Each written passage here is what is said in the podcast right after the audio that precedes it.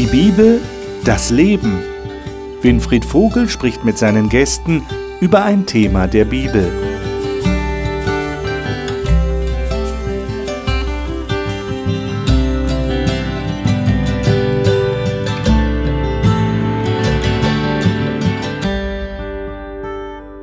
Pfingsten ist gerade vorbeigegangen, der Heilige Geist ist ausgegossen worden über die Apostel, sie haben in anderen Sprachen gesprochen und haben plötzlich die Leute, die alle in Jerusalem versammelt waren, als Pilger ansprechen können. Es hat eine große Bekehrung gegeben nach einer Rede des Petrus und jetzt erleben wir Kirche 1.0. Da hat alles angefangen. Wir stehen gewissermaßen an der Wiege der christlichen Gemeinde. Herzlich willkommen zu Die Bibel das Leben, dem Gesprächskreis über die Bibel hier im Studio des Hope Channel. Auf jeden Fall geht es jetzt darum, was ist weiter passiert. Wie ist das mit den Jüngern, mit den Aposteln und mit den Neubekehrten dann weitergegangen? Wir stellen fest in den Kapiteln 3 bis 5, die uns heute beschäftigen werden in dieser Sendung, dass es gar nicht so einfach war. Es ist nicht so, so stromlinienförmig weitergegangen sondern da hat es Widerstand gegeben. Und zwar gerade von den Kreisen, die Jesus zu Tode gebracht hatten.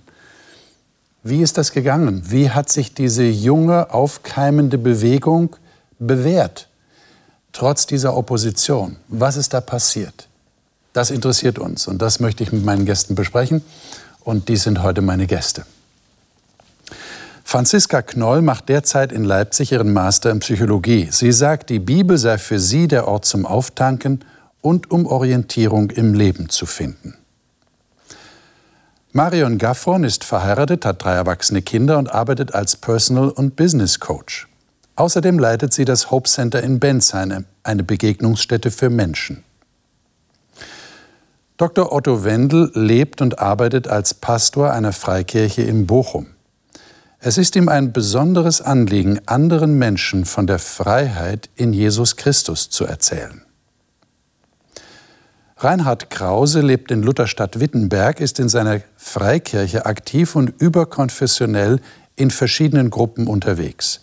Beruflich war er lange im Bereich Maschinenbau tätig. Ich freue mich, dass ihr da seid. Wir schlagen Apostelgeschichte 3 auf, das dritte Kapitel. Ich habe schon gesagt, Pfingsten ist jetzt gerade vorüber. Und es ist natürlich spannend zu sehen, wie ist es weitergegangen. Das hat ja damit nicht aufgehört. Da ist ja etwas Neues entstanden, eine neue Gemeinschaft von gläubigen Menschen. Was passiert jetzt? Ich würde sagen, wir lesen die ersten zehn Verse in Kapitel 3. Franziska, sei doch so gut, du hast die neue Genfer mhm. Übersetzung, wenn genau. ich das recht erinnere. Bitte lies doch mal die ersten zehn Verse in mhm. Kapitel 3. Eines Tages geschah Folgendes. Gegen drei Uhr zur Zeit des Nachmittagsgebets gingen Petrus und Johannes zum Tempel hinauf. Um dieselbe Zeit brachte man einen Mann, der von Geburt an gelähmt war, zu dem Tor des Tempels, das die schöne Pforte genannt wurde. Wie jeden Tag ließ der Gelähmte sich dorthin setzen, um von den Tempelbesuchern eine Gabe zu erbitten. Als er nun Petrus und Johannes sah, die eben durch das Tor gehen wollten, bat er sie, ihm etwas zu geben. Die beiden blickten ihn aufmerksam an, und Petrus sagte, sieh uns an. Der Mann sah erwartungsvoll zu ihnen auf, er hoffte, etwas von ihnen zu bekommen. Da sagte Petrus zu ihm, Silber habe ich nicht und Gold habe ich nicht, doch was ich habe, das gebe ich dir. Im Namen von Jesus Christus aus Nazareth, steh auf und geh umher. Mit diesen Worten fasste er ihn bei der rechten Hand und half ihm, sich aufzurichten. Im selben Augenblick kam Kraft in die Füße des Gelähmten und seine Gelenke wurden fest. Er sprang auf und tatsächlich, seine Beine trugen ihn. Er konnte gehen. Der Mann folgte Petrus und Johannes in den inneren Tempelvorhof und immerfort lief er hin und her, hüpfte vor Freude und pries Gott. Die ganze Menschenmenge, die sich dort aufhielt, wurde auf ihn aufmerksam. Als die Leute begriffen, dass der, der da hin und her sprang und Gott lobte, niemand anders war als der Bettler, der sonst immer an der schönen Pforte des Tempels gesessen hatte, waren sie außer sich vor Staunen über das, was mit ihm geschehen war. Hm. Das ist eine tolle Geschichte, die hier berichtet wird. Ähm, die hat ja Folgen. Also wir werden das dann noch weiter sehen in den weiteren Texten, die wir lesen. Äh, das hatte ja auf jeden Fall Folgen. Hier sehen wir schon die erste Folge. Das Volk war völlig erstaunt, war, war entsetzt, was da eigentlich passiert ist. Ähm, was meint ihr, woher hat der Petrus den Mut gehabt, zu dem Mann zu sagen, das scheint ja so ein spontaner Einfall gewesen sein von ihm, einfach zu sagen, du, ich gebe dir jetzt nicht Almosen, habe ich nicht, mhm. aber ich gebe dir das, was ich habe, steh auf und geh. Mhm. Im Namen Jesu. Äh, da gehört schon was dazu, oder? Ja. Ich glaube, dass der, er ganz stark den Auftrag vom Heiligen Geist verspürt hat. Also Aha. ich kann mir das anders nicht erklären, mhm. weil das macht man nicht einfach so. Mhm. Nee. Ähm, er hat das mit so einer Gewissheit getan. Ähm, er wusste, dass das jetzt dran ist und das kann mhm. nach meinem Verständnis nur durch den Heiligen Geist geschehen. Mhm. Ich denke, Petrus hatte manche spontane Einfälle. Manches hat auch nicht so äh, geklappt, wie er sich das äh, vornahm. Mhm. Und jetzt war irgendwie mehr bei ihm als zum Beispiel auf dem See. Irgendwie. Wo er untergegangen ist, ja. Ja. Ich, es ist rätselhaft für mich. Ja. Hm. Aber es ist interessant, das zu beobachten, wie Petrus hier so erfüllt ist scheinbar von dem Bewusstsein, Jesus lebt. Mhm. Und, aber, aber dann auf den Gedanken zu kommen, also ich kann jetzt durch die Kraft dieses Jesus heilen. Mhm.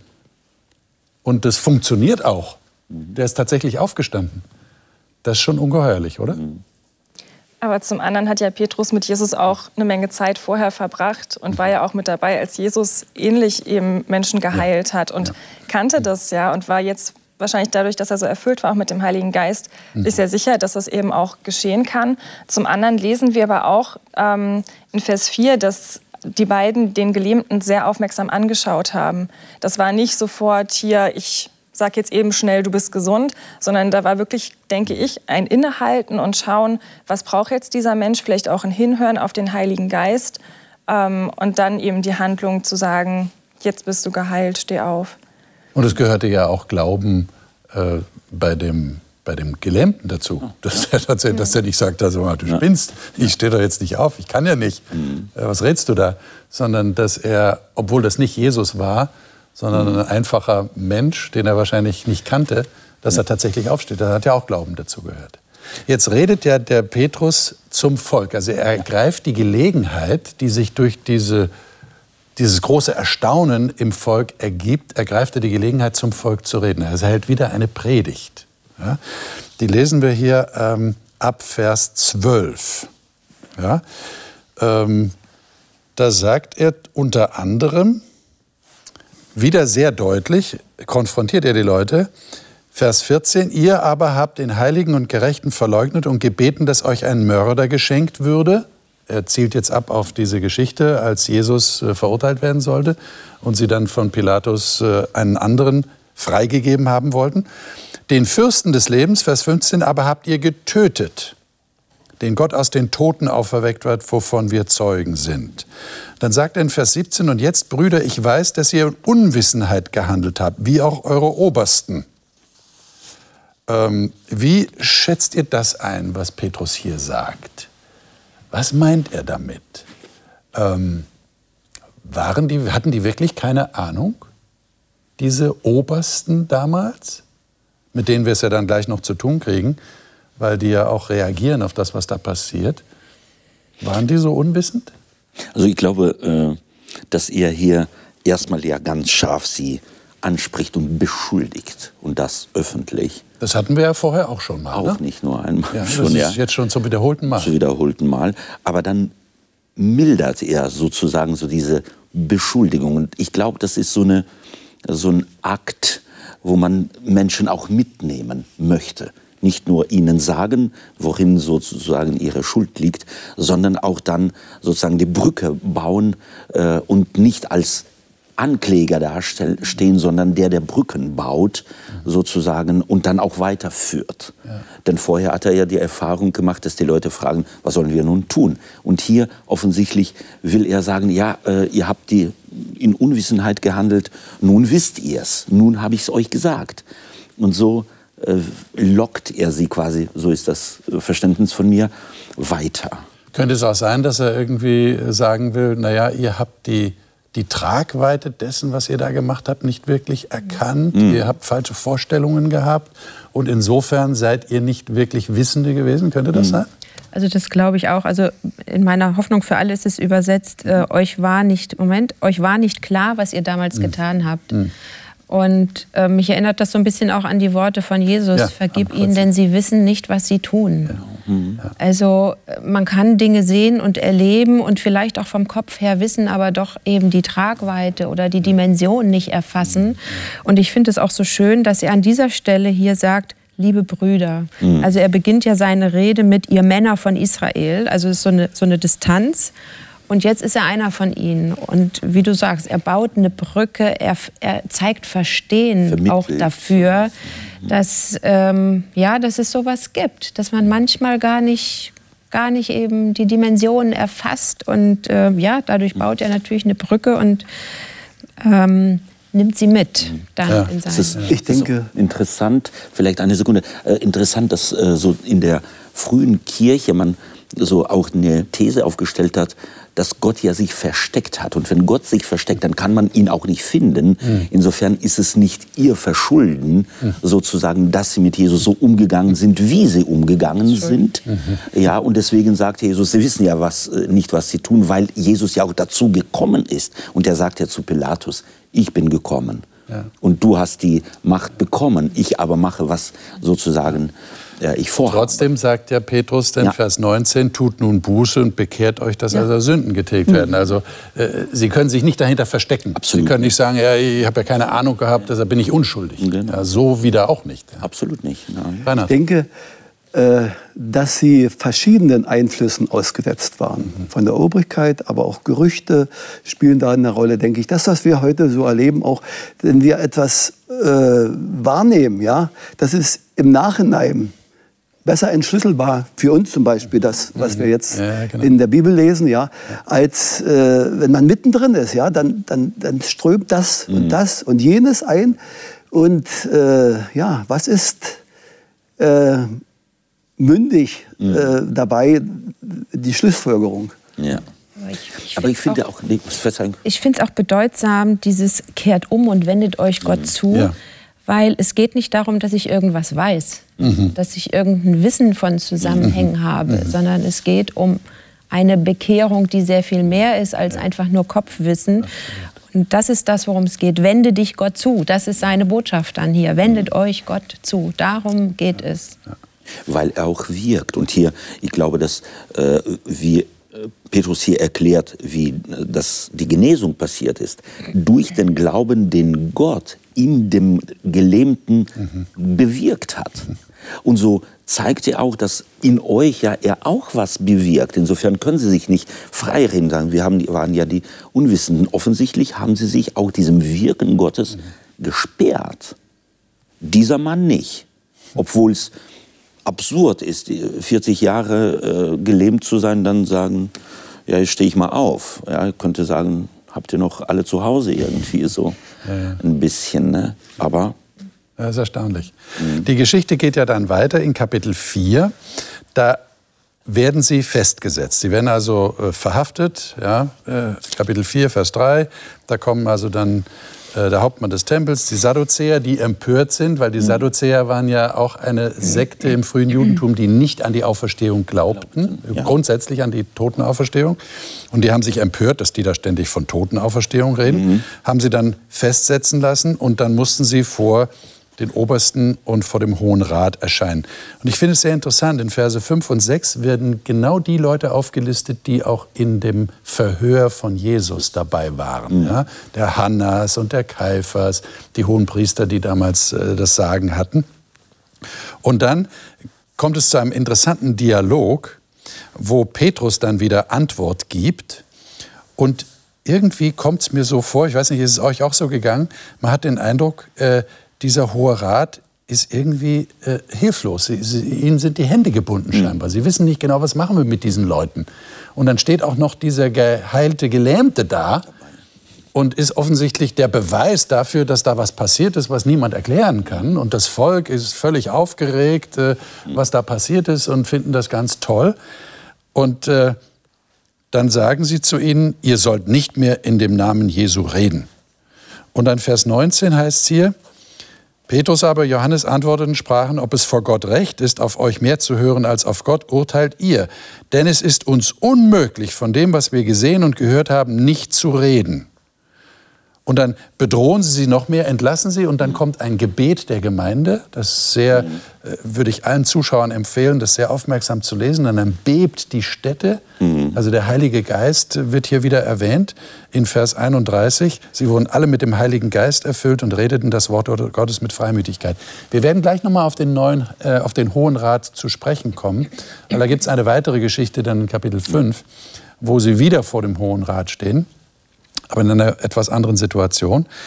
Aber ich würde gerne mit euch auf äh, etwas eingehen, was eine nicht ganz so einfache Geschichte ist. Und die kommt jetzt in Kapitel 5. Sie wird am Ende von Kapitel 4 vorbereitet durch den Bericht über Leute, vor allem über einen Josef, der Barnabas genannt wird, Leute, die ihre Güter, ihre Äcker, ihre Häuser verkauft haben, den Erlös zu den Füßen der Apostel gelegt haben und alle haben geteilt miteinander. Ja, das entspricht ja dem, was in Kapitel 2 schon stand. Sie haben alles gemeinsam gehabt. Und jetzt kommt Kapitel 5. Eine krasse Geschichte. Ja. Marion, du hast die Hoffnung für alle. Mhm. Hören wir doch mal diese Geschichte in Kapitel 5. Das ist die äh, Verse 1 bis 11 in mhm. dieser modernen Fassung. Ein Mann namens Hananias verkaufte zusammen mit seiner Frau Sapphira ein Grundstück. Sie beschlossen aber heimlich, einen Teil des Geldes für sich zu behalten. Den Rest brachte Hananias zu den Aposteln. Aber Petrus durchschaute ihn. Hananias, fragte er, warum hast du es zugelassen, dass der Satan von dir Besitz ergreift? Warum hast du den Heiligen Geist betrogen und einen Teil des Geldes unterschlagen? Niemand hat dich gezwungen, das Land zu verkaufen. Es war dein Eigentum. Sogar das Geld hättest du behalten können. Wie konntest du nur so etwas tun? Du hast nicht Menschen betrogen, sondern Gott selbst. Nach diesen Worten brach Hananias tot zusammen. Alle, die davon hörten, waren entsetzt.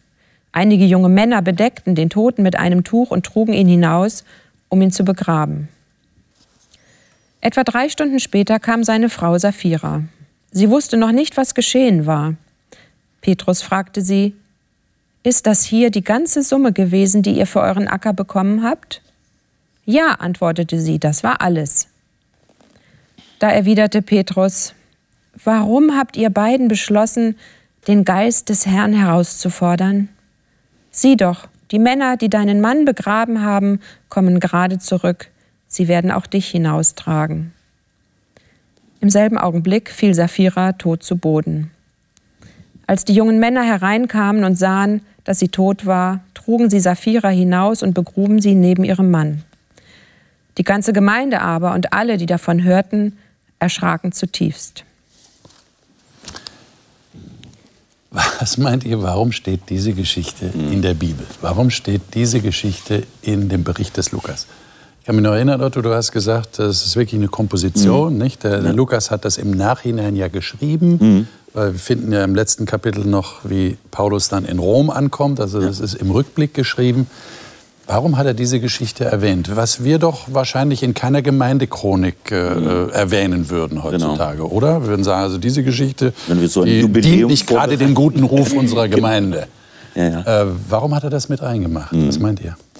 Also ich glaube, die ungeschönte Wahrheit ähm, ist mit aufgeschrieben worden, weil es eben nicht darum geht, die Gemeinde toll darzustellen. Mm, okay. Es ist nicht das Anliegen von Lukas zu sagen, boah, die Christen, das sind echt, das sind die vorbildlichsten Menschen, die machen keine Fehler, die sind mm. richtig super. Darum geht es ja überhaupt nicht. Es geht ja darum, dass Menschen Gott kennenlernen können. Und auch in dieser Geschichte, denke ich, zeigt sich sehr gut, wie, wie Gott ist. Ähm, auch wenn das manchmal erstmal das Bild ein bisschen zurechtdrückt und man erstmal erschrickt und sagt, warum sterben die jetzt auf der Stelle? Das verstehe ich nicht. Die haben doch nur betrogen, ähm, haben ja jetzt nicht selbst irgendwie wen umgebracht. Als die Menschen Jesus gekreuzigt haben, sind sie auch nicht tot umgefallen. Also erstmal steht das ja in keinem Verhältnis. Ähm, und ja, ich denke aber, dass da der Charakter von Gott trotzdem deutlich wird. Aber die, die Frage ist ja genau, was, was für einen Charakter sehen wir da? Ja. Was, was, was, sehen wir da? Und also es gibt bestimmt Leute, ja die Probleme damit haben. Ne? Mit sagen, Sicherheit. Was? Also ich die hab, haben da gelogen, betrogen, die fallen gleich um. Ich habe mir tot. selber auch oft gewünscht, dass diese Geschichte nicht in der Bibel steht und mich auch gefragt, warum das sein muss, dass die da drin steht. Das wäre alles so schön einfach, gerade im Neuen Testament. Man kann so gut, sagen, so, im Alten Testament, da sind so die ganzen Horrorgeschichten, aber das Neue Testament, das ist so schön. Ja, bis auf diese Geschichte. Ja, es ist ähm, ganz fürchterlich, ja. Mhm. Und äh, weil eben so die Frage kommt, hu, ich mache was falsch, ich bin irgendwo nicht ganz redlich und schwupp falle ich tot um. Was ist das für ein Gott? Wie kann ich diesem Gott vertrauen? Und darum finde ich die Frage sehr relevant, dann zu überlegen, was, was für eine Facette Gottes sehe ich hier? Und wie bringe ich das in Einklang mit dem Jesus, der gerade vorher für Hananias und Sapphira am Kreuz gestorben ist? Ähm, und hast du schon eine Antwort gefunden? Ähm, also ich versuche die Antwort eben nur über das Verständnis zu bringen, dass Gott diese Menschen unglaublich geliebt hat, dass Jesus auch für sie gestorben ist. Mhm. Und meine persönliche Antwort darauf ist, ähm, Gott weiß mehr als ich. Mhm. Ich kann Gott nicht beurteilen, geschweige denn verurteilen. Ich glaube daran, dass er die Liebe ist, weil das sehe ich in Jesus. Und von daher, er kannte sie besser. Er hat für sie hier das Ende gemacht. Ja. Er wird gewusst haben, warum. Ich glaube, dass Gott gerecht ist. Und ich glaube, dass es eine hohe Relevanz für die Gemeinde damals hatte. Mhm. Also es, es war was im Entstehen. Ähm, es war sehr viel, also es, es, es kochte ja regelrecht an Aktivität und an Erfahrungen und an mhm. äh, wundersamen Erlebnissen. Und ähm, ja, und es war sicherlich etwas, etwas sehr Besonderes, dass Menschen bereit werden, ihren Besitz aufzugeben und den gesamten, den gesamten Erlös hinzubringen. Das, das hat ja was gemacht mit den Leuten, glaube ich. Ja, aber das war nicht gefordert. Das war nicht gefordert. Das hat sich so entwickelt. Richtig. Das ist ja. äh, in dieser Bewegung, sage ich mal, genau. äh, entstanden. Und das hat sich dann äh, zugespitzt. Du hast alles abgegeben oh, ich will nicht nachstehen, ja? ja. Und für mich ist es, ich lasse das Wort Exempel raus, ja. Irgendwo ist ja. es. Äh, Exempel. Und was in der Kirchengeschichte, denke ich, auch viele, viele Folgetaten mhm. äh, nach sich gezogen hat. Ja, und ich gehe mit dir mit, wo ich sage, ich, für mich ist es rätselhaft. Ich bin als Kind schon in den Kindergottesdienst gegangen. Das war ein eine Hauptgeschichte, ja. Aber es war, mehr war es nicht, ja. Es, es kam nicht so an mich ran. Aber zum Glück wurde mir dann der Rahmen erzählt, ja.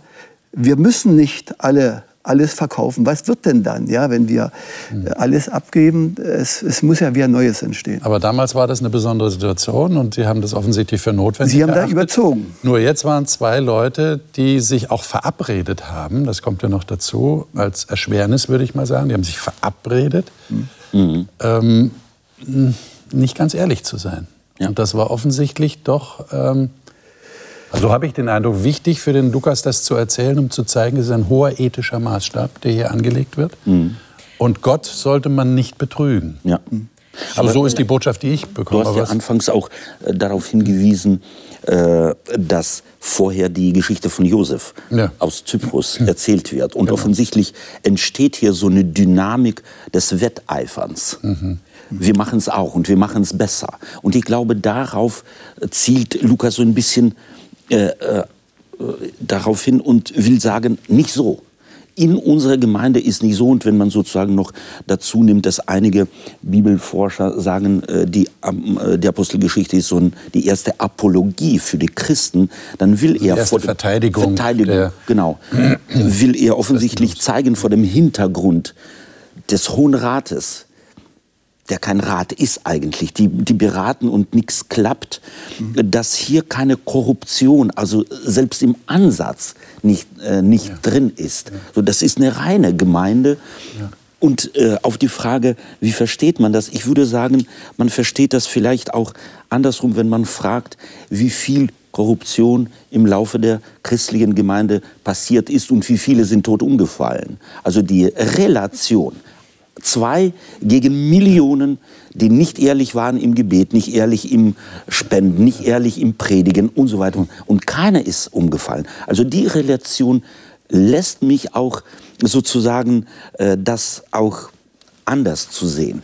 Gott setzt hier offensichtlich eine, ein Exempel, wie du sagst, aber eben in Relation sieht man, Gott gibt jedem eine Chance. Dir, der du geneigt bist, vielleicht auch nicht ehrlich zu sein, gibt er wieder eine Chance, ehrlich zu leben. Und das jeden Tag aufs Neue. Aber es zeigt einfach, wie, wie hoch Gott die Latte anlegt. Ja, also absolut. Also das, das, davon geht er nicht genau. ab. Davon also geht Lug, Lug und Trug ja. sollte es in dieser Gemeinschaft nicht ja, geben. Absolut. Man sieht halt hier nicht die Chance, die sie bekommen haben. Aber das ist eben die Frage, mit welchen Augen sehe ich. Glaube genau. ich, dass sie auch ihre Chance mhm. hatten? Ja. Und das glaube ich, wenn ich glaube, dass Gott gerecht ist. Genau. Aber mir sind noch zwei andere Sachen bedeutsam mhm. in dieser Geschichte. Mhm. Ähm, nämlich Gott sieht das Herz an. Also es geht nicht darum, dass mhm. ich was Tolles für die Gemeinde tue, um dazuzugehören oder mhm irgendwas, sondern Gott sieht das Herz an. Das ist das eine. Und das andere, der Petrus wusste, was läuft. Und ich glaube, dass also auch seine Autorität quasi als Apostel wird hier gestützt, dadurch, dass er das wusste mhm. und offenlegen konnte. Ich glaube, das hat ihm der Heilige Geist genauso offenbart wie auch mit dem Gelähmten vorher genau. an der Tempeltür. Mhm. Ähm, also auch seine Rolle oder die Rolle der Apostel wird hiermit deutlich. Also da ist etwas im Hintergrund, etwas Unsichtbares. Mhm. Also ich sage jetzt mal der Heilige Geist, der äh, mit Menschen arbeitet auf ganz unterschiedliche Art und Weise. Und es geht im letzten darum, wie redlich bin ich und offen mit Gott äh, im Dialog und lass mich von ihm führen. Ja, ja. Mir fällt auf, äh, dass hier etwas passiert, Leben und Tod liegen hier ganz dicht bei, bei kleinsten Vergehen. Das war ja gar nicht so unüblich, ja? dass äh, Leute äh, weggesperrt wurden oder äh, umgebracht wurden. Das war in dieser Zeit viel schneller möglich als heute. Und zum anderen ähm, widerspreche ich ihm ein kleines bisschen. Ja? Der Hohe Rat, der war relativ fair.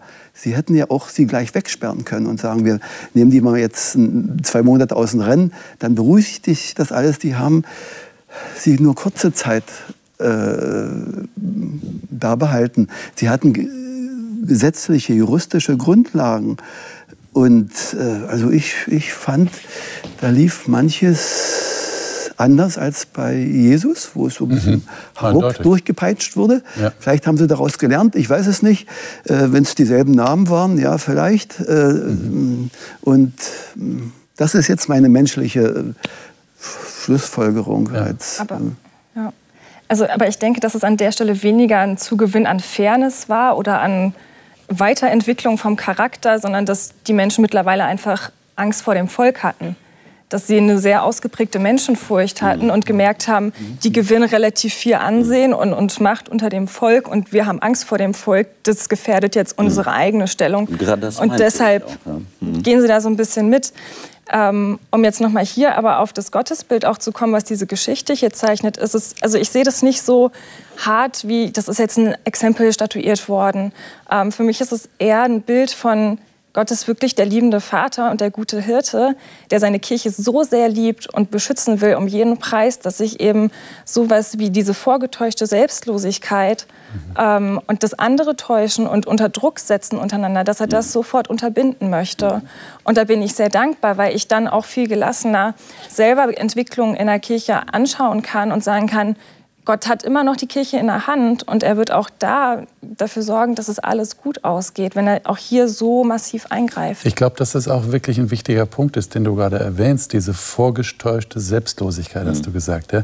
Also, äh, dass, dass Gott es wirklich ahndet, mhm. und das sollte vielleicht auch die Mahnung dieser Geschichte mhm. sein, wenn christliche Tugenden nur vorgetäuscht werden. Weil das war ja gerade das Problem. Das ist das Problem der Religion. Ja.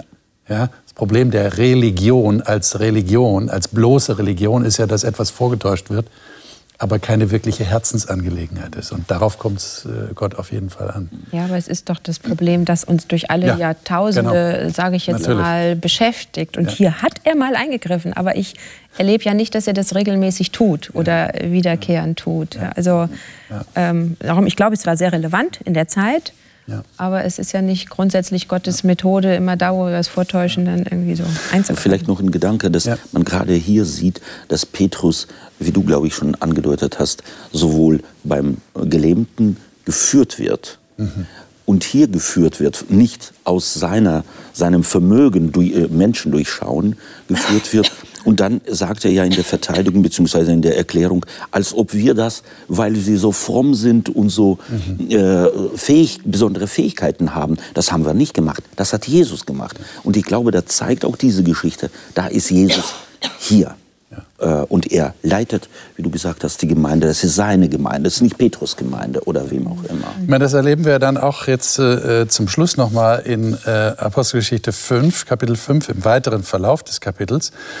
Äh, wir können es jetzt der Zeit habe nicht alles lesen. Es ist hochinteressant, dieser Bericht dann im weiteren Verlauf des Kapitels, ähm, wo die hohen Priester ja wieder Probleme machen. Ja. ja. Wo sie sie also wieder festsetzen und dann aber eine ganz peinliche Geschichte passiert, peinlich für den Hohen Rat. Ja. Weil sie schicken dann am nächsten Tag, wo sie sie verhören wollen, ins Gefängnis und die sind nicht mehr da. Sie sind aber nicht ausgebrochen, sondern die Türen sind alle intakt. Und die sind irgendwie auf wundersame Weise verschwunden. Und dann äh, sagen ihnen die, die Diener, die sind im Tempel, die lehren das Volk. Ja. Und dann, holen, dann holen sie sie ganz vorsichtig, ohne Gewalt, weil sie Angst haben ja. vor dem Volk, ja, haben wir schon festgestellt. Ähm, holen sie sie dann her. Und dann, Vers 29, lesen wir mal die Verse 29 äh, und ja, bis äh, 33. Äh, Vielleicht kannst du das mal lesen. Ja, Otto. gerne. Petrus aber und der Apostel antworteten und sprachen, man muss Gott mehr gehorchen als den Menschen. Der Gott unserer Väter hat Jesus auferweckt, denn ihr an das Holz genagelt habt und getötet habt, den hat Gott durch seine rechte Hand erhoben zum Fürsten und Heiland im Israel, äh, um Israel Buße und Vergebung der Sünden zu geben. Und wir sind Zeugen dieses Geschehens und mit uns der Heilige Geist, den Gott denen gegeben hat, die ihm gehorchen. Als sie das hörten, ging es ihnen durchs Herz und sie wollten sie töten.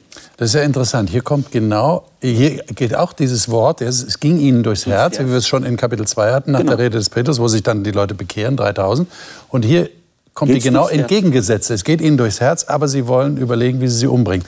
Und dann steht ein Mann auf, der ja äh, berühmt geworden mhm. ist, der Gamaliel, der ja. ja. auch der Lehrer des Paulus war, den wir dann später noch äh, natürlich eingehend studieren werden. Und er gibt einen Rat. Welchen Rat gibt dieser Gamaliel? Der ist ja in die Geschichte eingegangen, dieser Rat. Er versucht, die Leute so ein bisschen runterzubringen. Ja? ja. Gelassenheit. Schauen wir mal. Genau. Okay. Ja, eine ganz simple Logik. Also, mhm. wenn es eine Sache ist von Gott, ja. dann könnt ihr eh nichts dagegen tun. Ja. Und wenn das jetzt ein menschliches Hirngespinst ist und da führt er dann so ein paar äh, Erfahrungsgeschichten an, dann, wird sich das totlaufen. Also von daher. Macht euch keinen Kopf. Genau. Macht euch keinen Kopf. Also klug. Ist schon genial, nicht? Ja. Vor allem ist ja interessant, dass sie auf ihn hören. Mhm. Und äh, Lukas zeigt hier auch, in welchem Kontext, religiösen Kontext, diese Gespräche stattfinden. Mhm. Das kann man ja mit einem wahrscheinlich römischen äh, Offizier so nicht argumentieren oder mit einem, was weiß ich, äh, Beamten. Äh, aber in Jerusalem, da kann man so argumentieren, weil diese Argumente auch Gewicht haben.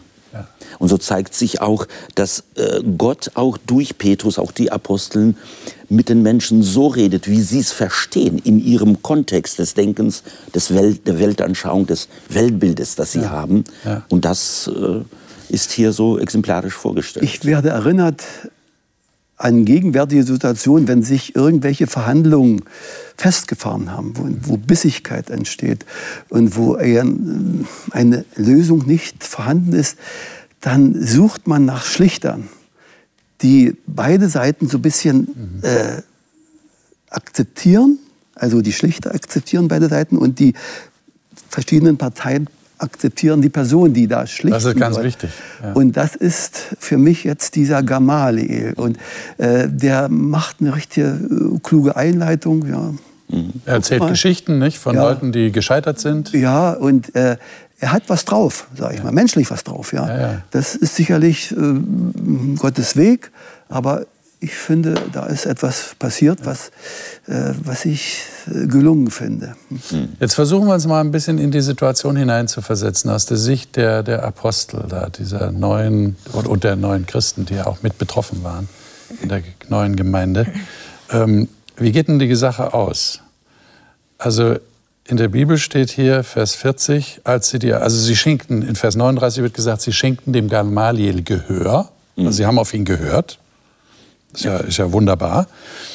Und dann sagen sie, heißt es hier, als sie die Apostel herbeigerufen hatten, schlugen sie sie. Mhm. Also sie können sich scheinbar doch nicht so ganz beherrschen, nicht? Das muss ja noch sein. Und geboten ihnen, nicht im Namen Jesu zu reden und entließen sie. Und jetzt kommt was ganz Erstaunliches. Habt ihr das registriert? Mhm. Sie gingen aus dem Hohen Rat fort, Vers 41, voller Freude, dass sie gewürdigt worden waren, für den Namen Schmach zu leiden.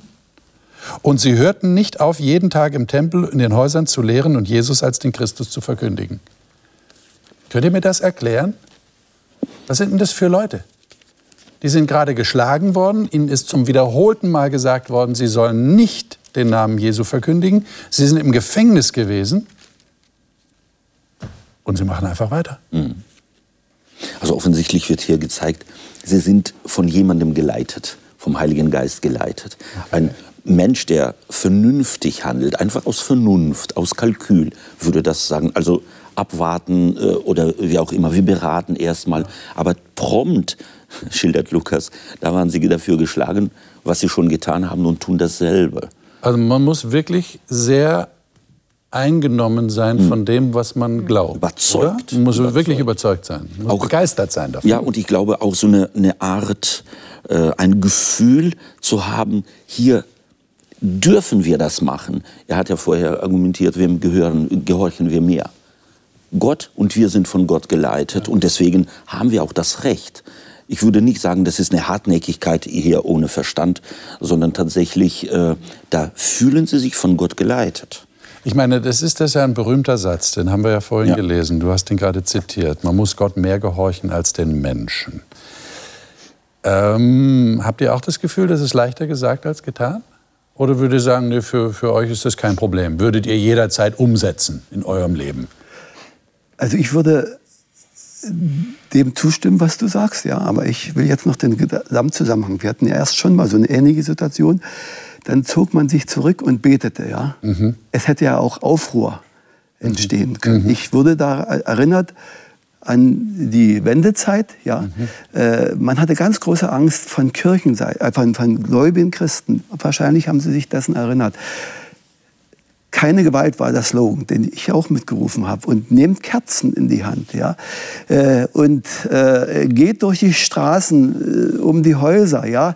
Wir mussten, wurden noch wie die Kerzen gestaltet werden, damit nicht draufkleckert, sollte man so einen Ring basteln und sowas, ja. Und daran wurde ich erinnert. Also nicht äh, jetzt zu Dingen sich hinreißen zu lassen, mhm die äh, erstens unchristlich sind und eigentlich die das Gesetz der Eskalation hervorrufen. Also weil man sich im Recht fühlt, weil man ja. diese tiefe Überzeugung hat, man ist im Recht, das ja. ist ja alles wunderbar, was man glaubt, dann auch ruhig äh, über die Stränge schlagen. Ja, mhm. das, das darf auch nicht sein. Das ist mhm. nämlich schneller geschehen in einer großen Gruppe ja. auch eine Gemeindegruppe, ja. dass jemand da vorprescht und dann ist die ganze Gemeinde dran. Die waren einmütig hier dabei. Ja. Das ist faszinierend für mich. Im Gebet, äh, im sich zurückziehen, im, im äh, zur Ruhe finden. Aber könnt ihr euch irgendwie so hineinversetzen, dass ihr sagen könnt, ja, also wenn ich in eine Situation käme, oder vielleicht wart ihr schon mal in einer Situation, wo ihr entscheiden musstet, ich weiß ja nicht, gibt es solche Situationen? Gehorche ich eher Menschen oder, oder Gott? Ähm, muss ich jetzt äh, meinen Glauben offen bekennen, auf die Gefahr hin, dass ich Nachteile dadurch erleide? Also ich, ich sehe hier, dass es, es geht hier gar nicht jetzt um irgendwie eine Religion oder mhm. um richtig mhm. und falsch mhm. oder wie habe ich mich zu verhalten oder solche Fragen, mhm. sondern ich sehe hier so eine Innigkeit oder eine innige Verbindung mit Jesus. Also der Name Jesus wird hier mehrmals auch betont und es ist für sie eine Ehre, für ihn mhm. jetzt verachtet zu werden. Und ich lese immer wieder mit großen Augen, weil ich eigentlich gar nicht so scharf drauf bin, aber ähm, immer wieder Berichte auch von Christen aktuell, die in Verfolgung sind und die genau so sagen. Also sie, mhm. sie sind so froh, für Jesus das jetzt aushalten zu dürfen. Sie empfinden das als Ehre ähm, wo ich denke, wow, also das ist möglich. Ist so, aber das kannst du nicht einfach nur, wenn du von irgendeiner Sache jetzt mal rein kognitiv überzeugt bist, sondern sie, haben, sie sind mit Jesus gegangen, sie haben Jesus erlebt, sie, sie wussten, wie er ist, wie, worum es ihm geht und sie waren erfüllt vom Geist, vom Heiligen Geist. Und ähm, das hat eine völlig andere Dimension, als wenn wir so oft so theoretisch ja. darüber nachdenken. Aber warum meint ihr, haben wir denn manchmal so starke Hemmungen, über unseren Glauben zu reden oder ihn zu bezeugen? Oder, oder habt, habt ihr die nicht, die Hemmungen? Also ich trage meinen Glauben nicht als Tablett vor mich her, muss ich okay. sagen. Aber äh, ich, immer wieder wird man schon durch bestimmte äh, ja, Erscheinungsdinge, die in einem Leben einfach stattfindet. Wenn dann gefragt wird, dann bin ich schon äh, äh offen und ich war mal in, äh, hatte mal einen Kleingarten zu DDR-Zeiten schon, ja. Und im Nachhinein, äh, das wollte ich nicht, äh, hat man äh, mich so als, hat mir den Spitznamen der Pastor gegeben. Ja? Ich habe nur mal geantwortet und wahrscheinlich ein bisschen, bisschen Bibel rausgelassen oder irgendwas, gar nicht viel. Ja? Und äh, das ist immer wieder mal passiert. Ja? Da ist es, ja, also das ist lieber warte ich, dass was äh, ja. läuft. Ja. Ja, Aber ich glaube, dass das wahrscheinlich auch so eine Dynamik äh, entwickelt hat, dass später Paulus der, die Kirche lehr, lehrt ja. und sagt zum Beispiel, habe ich jetzt gerade äh, gefunden, er regt keinen Anstoß weder bei den Juden noch bei den Griechen noch bei der Gemeinde Gottes. Also dieses, äh, da scheint es sozusagen äh, kein, kein Kalkül zu sein. Jetzt, mach, jetzt tun wir mal, jetzt wischen wir ihnen mal was aus, mhm. sondern sie können nicht anders. Aber dann später entwickelt sich wahrscheinlich eine Dynamik, wo, wo man sagt, genau so, so müssen wir sein, hart, nicht äh, sozusagen zurücktreten und so weiter und so fort. Und dem entgegen sagt der andere Apostel, und der ist für mich so äh, eben weise und sagt, das tut nicht. Das bringt auch zu nichts. Und deswegen auf die Antwort auf deine äh, Frage wäre bei mir äh, tatsächlich keine ideologische äh, Orientierungen aufstellen. Das ist ein guter Christ und das ist ein schlechter Christ, wenn der nicht so zu seinem Glauben steht oder gerade steht. Sowohl das eine als auch das andere. Wenn es nicht vom Herzen kommt, was du so in den Mittelpunkt gestellt hast, dann ist es nicht christlich. Genau, liebe Zuschauer, ich meine, ich gebe die Frage einfach an Sie weiter. Wir müssen jetzt leider wieder unterbrechen, der Zeit halber. Aber das ist ja schon eine interessante Frage, nicht? Äh, die jeder sich stellen muss. Wo bin ich vor die Entscheidung gestellt, Gott mehr zu gehorchen als den Menschen? Und äh, wie bezeuge ich meinen Glauben? Wir haben gerade gehört, äh, Ausgewogenheit ist auch wichtig, keine Ideologisierung, äh, die dann zu irgendwelchen Dingen führt, die nicht gut sind. Es geht um eine Herzensentscheidung, eine Herzensangelegenheit. Das sehen wir bei den Jüngern, bei den Aposteln. Und wir haben über Kirche 1.0 gesprochen. Haben Sie das irgendwie gemerkt? Ist Ihnen das im Bewusstsein gewesen, als wir hier gesprochen haben? Das kann man leicht vergessen. Das geht tatsächlich um die Urgemeinde in diesen Geschichten. Die haben sich auseinandersetzen müssen mit Feindseligkeit, sind sogar ins Gefängnis gekommen. Aber sie waren so begeistert von diesem Jesus, dass sie erzählt haben von ihm und gar nicht mehr aufhören konnten, egal was passiert ist. Können wir uns sicher ein paar dicke Scheiben davon abschneiden. Das nächste Mal werden wir über einen sehr traurigen Höhepunkt dieser Drangsal der frühen Kirche zu reden haben, nämlich über den ersten Märtyrer. Und was das bewirkt hat, was das ausgelöst hat und wie es dazu gekommen ist, das werden wir das nächste Mal studieren. Sie können schon die Kapitel 6 und 7 vorlesen, damit Sie schon informiert sind. Bis dahin auf jeden Fall. Nächste Woche sind wir wieder hier. Alles Gute Ihnen.